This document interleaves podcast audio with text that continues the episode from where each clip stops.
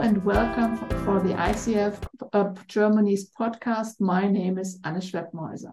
Today I'm talking to Cathy Liska. Cathy Liska um, lives in Florida, the US. Welcome to our podcast, Cathy. Thank you, Anne. Very excited about being here. Thank you so much. And we first met in the ethics um, community of practice this year.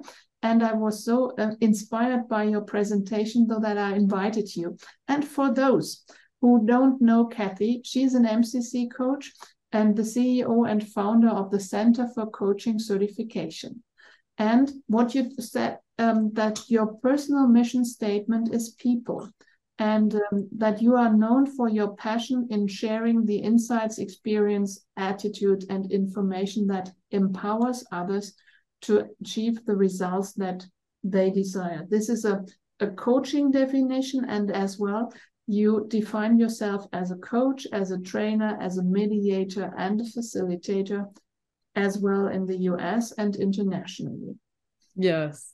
Did yeah. I get that correctly? Have, have I missed something out? what a combination. What a combination. Yes. Yes. So, according to the topic, um, let's have a smooth start. What was your part in becoming a coach? I was on uh, the circuit, if you will, in the United States, traveling from city to city, giving workshops and seminars. And I had many, many people come up to me and say, Will you coach me? Mm-hmm. Or, oh, you should be a coach. And I had no idea what they were even talking about. And after I heard it enough times, I thought, okay, I got to find out what this is. And so I started researching it and I thought, oh, well, yeah, that's pretty much my philosophy. I like this. And so I found a program that I could fit into my insane schedule and I took it and I loved it. I loved the whole idea of coaching and how to do it and how it works. And I actually started teaching mm-hmm. uh, the the program and then I started learning more. I learned about ICF and I learned about the code of ethics uh, and those kinds of things. And I thought, oh, okay, this is really important. We got to go this direction.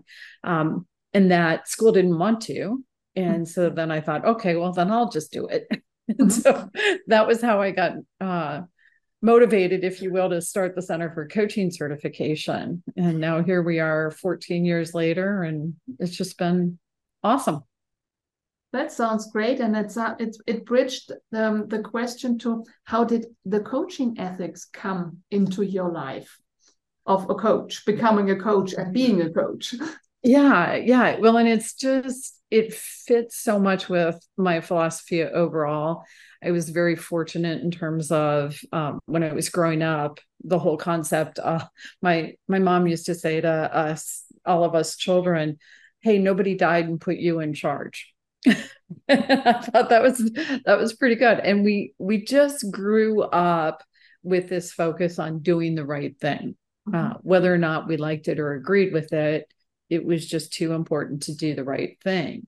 And then uh, getting involved in the world of coaching uh, at different conferences, that type of thing. Ethics just really grabbed me. It's just too important. So, this question of doing the right thing might be different cultures and different parts of the world, and yes. with different upbringings, might be the right in a certain place might be something completely different to the be doing the right in, a, in another place. So I think this is a, a huge endeavor you're dealing with. and and it's so true and i think this is one of the challenges that that face many of us we may have some exposure to different cultures. We may know a little bit. We might not know anything. Some people know a lot uh, about different cultures. And one of the things we talk about is cultural competence. I heard somebody explain it this way, and I really loved it when they said it. Cultural competence, really knowing and understanding everything about all these different cultures, is a, a never ending full time job for centuries because there's so many different cultures. Cultural humility, and the way they explained it to me, is the idea that, okay, I'm aware I don't know and understand everything about a different culture. I want to learn. I want to recognize what to do or how to be appropriate, that kind of thing. Am I going to be perfect? No. Am I going to make mistakes? Of course I'm going to make mistakes. it's it's okay. Give ourselves grace. We all make mistakes and we care and we want to learn and we want to be open. Um, yeah. So to me, that cultural humility idea was really stood out. Yeah, I think this this opens doors to say, okay, I have I'm have my upbringing and I have reflected upon it. And mm-hmm. I know you have your upbringing and you have probably reflected, and we have the same coach role. We are MCC. We probably know what we are doing. Hopefully. Hopefully, ethically. And. although, or in spite of that, there will be shades of gray of in different in different situations or in different contexts as well. Yeah. Yes. Yes. Which is where um, sometimes the topic of ethics isn't as fun for people.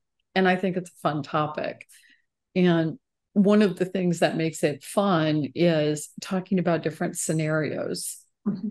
When you think about training in ethics, we talk scenarios. When you think about uh, the ethics community of practice, they invariably there's different scenarios and people go into breakout rooms and discuss them and and it's fun to to think about and consider oh wow never thought about that mm. and what i realized during this special um, community of practice session that mm. one case that did not touch me that much the mm-hmm. case with a with a strict religious um, op- opinion, it, it struck me more because it was closer. I, I was more attached with this case. Mm-hmm. And, and therefore, um, it was worthwhile discussing and, and thinking about it because um, it never occurred right now in this constellation. But it was inspiring to think okay, what if and where are my personal boundaries in that? Mm-hmm. Yeah. It's um I think what's happening is people are talking about diversity and they're talking about all different kinds of diversity. Some diversity is visual, some diversity is not visual. You can't see uh, someone's diversity in all cases. So the the case study that you're talking about, um, it was a coach who was working with a leader in the community, and the coach is a member of the LGBTQAI plus community, and they find out that the leader they're coaching uh, is part of a very strict religious community. And I loved your question where you were asking, okay, what does that mean? Um, because it can mean different things in different places. Uh, it, for the purposes of that case study, it was uh, set up a little bit, if you will, to create that impression of okay this is somebody's religion who's not going to be comfortable mm-hmm. with the lgbtq ai plus community. And in a case like that as a coach what do you do?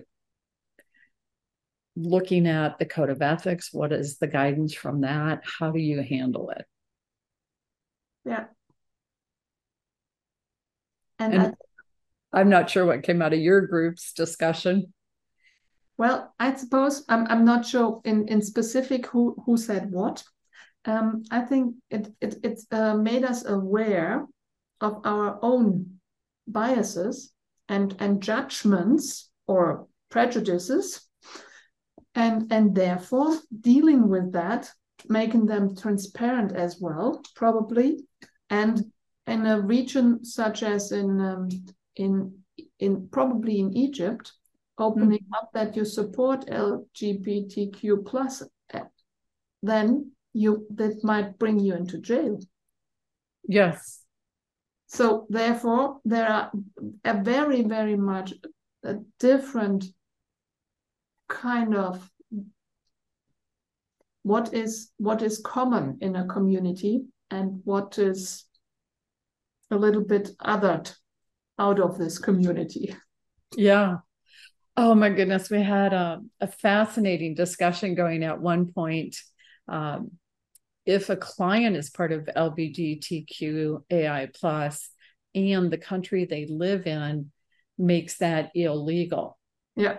And so we talk about code of ethics, you know, we're supposed to report Mhm. illegal.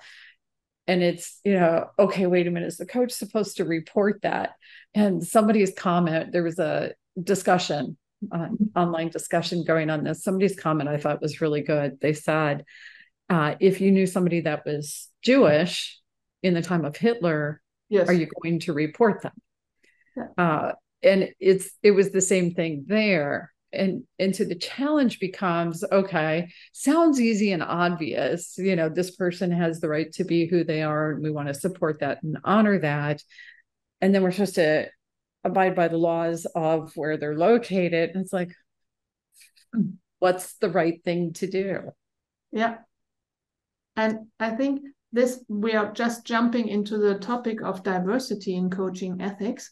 And I think this makes this, this topic so special because diversity and inclusion makes, um, has a, a huge aspiration. And on the other hand, where does it begin and where does it end?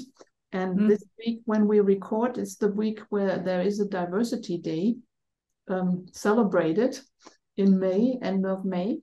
And this morning, I, I a coaching client told me that in their diversity celebration, there that the, the examples of diversities were over 60 um, women in part-time and um, a blind person and a person from Syria supporting um, supporting in um, in um, tech. And this was the example how diverse they are. Mm-hmm.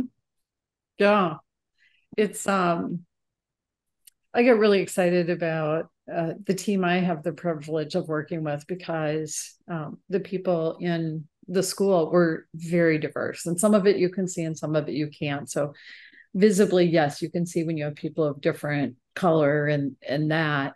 Uh, sometimes you can notice, as we're saying, people from different parts of the world because there are certain characteristics you can't always tell. Mhm. Um, and then there's a lot of diversity you can't see. You can't see somebody's handicap. You can't see it necessarily if somebody's LGBTQAI plus. Um, there's other types of diversity, religious diversity, age, gender, uh, etc. And all of them are so important. And to me, one of the things I love is as coaches, a big part of who we are is we're people who really honor others being who they are and being their own best self. And that's just great. Whoever they are, they are, and that's wonderful. Yeah. Yeah. And um, what which and um, this this I realized as well in the in the community of practice, you are so so driven to bring this these ideas into the coaching world as well. What fascinates you or what touches you around this? A, a lot. There's so many. Things. How much time do we have? right. Oh, good. Um, yeah. So I I really feel like this topic is one, you know, it comes and goes in terms of popularity, and that's not okay. And the fact that we even have to talk about it isn't okay. It should just be. It Mhm. should just be okay for people to be who they are. Mhm. Uh, it'd be lovely to get rid of bias. Unfortunately, human beings have bias. All human beings have bias. Um, so the awareness, that kind of thing. Uh, I go through the code of ethics and I see things um, there that speak to supporting diversity. I see things in our competencies and in our PCC markers that speak to that. So that was a lot of that presentation.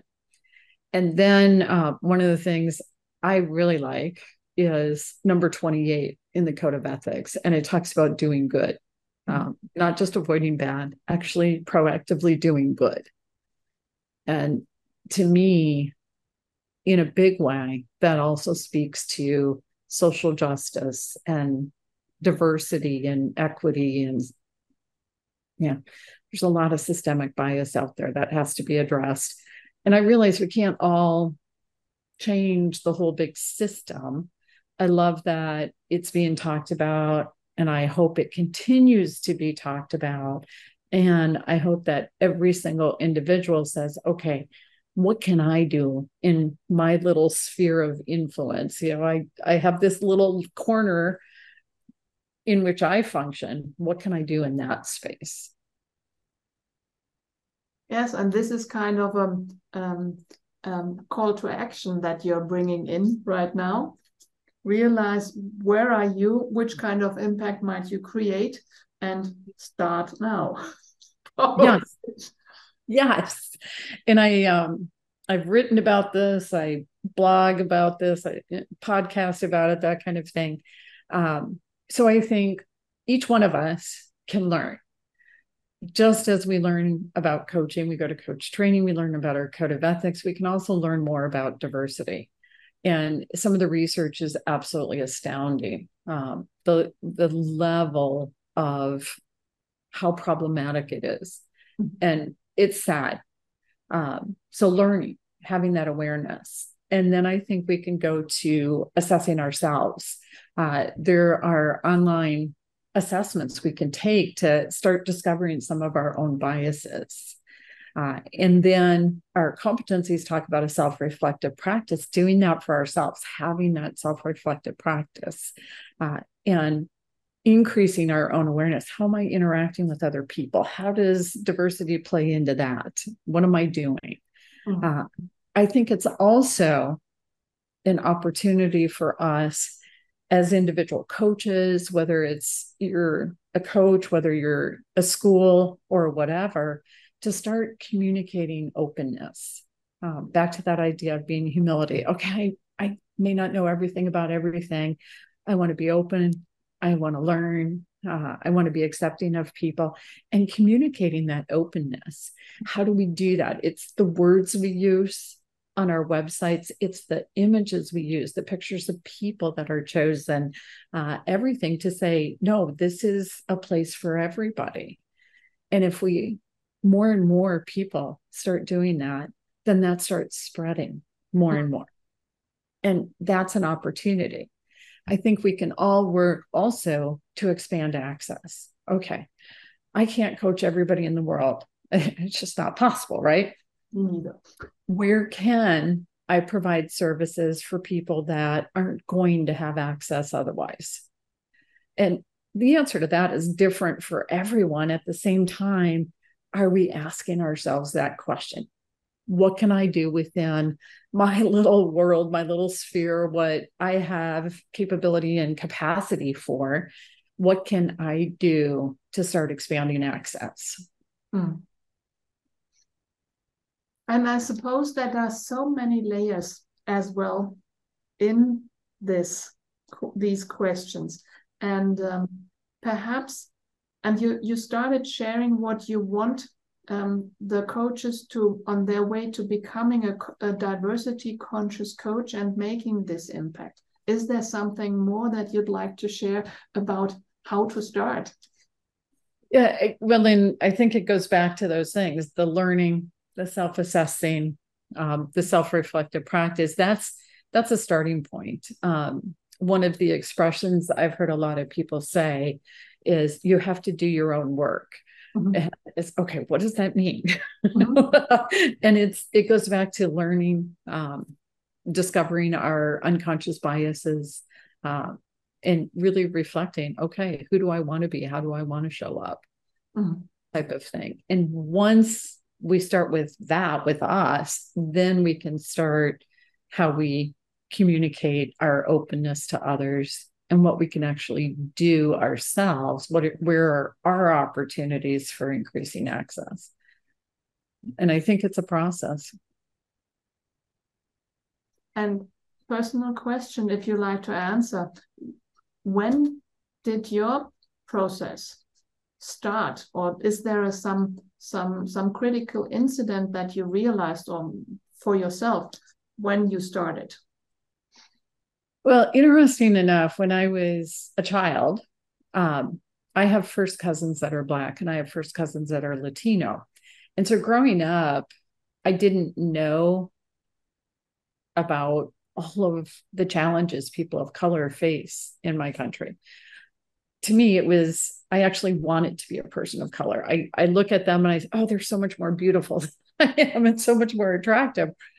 And I wanted that. And then as a young adult, uh, being in several different situations where uh, it was like, oh my gosh, they're being treated like that just because they're a person of color. That I was horrified. And that's, I think, you know, a lot of times as kids, we're simply not aware of certain things. We just don't know. And then when we start seeing what happens to people, um, then we become aware. And it's okay, am I going to tolerate that? Am I going to accept that? Or am I going to say, hey, wait a minute, that's not okay? And what can I do about it? Um, can I put my finger on one particular incident? I think it was a, a gradual awareness developed as I you know, got older. Mm-hmm. Yeah, probably high schoolish. Mm-hmm. Uh, yeah. And is there some, I'm not sure to say, final message you'd like to give to our listeners according mm-hmm. to this topic of diversity in coaching ethics? Yeah, I think um, being open and accepting of others is simply the right thing to do. It's ethical, it's appropriate. Um, and it's uh, let's all keep the conversation alive, continue having it, and continue supporting it in the way we each can. And our conversation today is part of keeping the the conversation going. And yes. I suppose that uh, if the listeners like to approach you, they will find the your your contact dates as well in this show notes of the podcast, as my support team always says. So if they want to to to have further conversations with you or learn more about it, then please feel free to contact. Yes. Yeah. Yes send me an email, whatever works. Yeah, absolutely. Thank you so much for raising these questions and um, being in that personal way you're doing it, attached to being kind of a, I'm not sure whether this is too cheesy, a beacon around these these topics in order to raise them oh, and, and, in order to in order to to um, constant or continuously raise those questions. Yeah. Yeah. Thank yeah. you so much. For Thank your... you. Thank you for the invitation to be here and for uh, being part of the conversation. And we're go- to be continued. there we go. there we go. All right. Have a good one. And I'm going to end recording right now. Thank you. Thank you.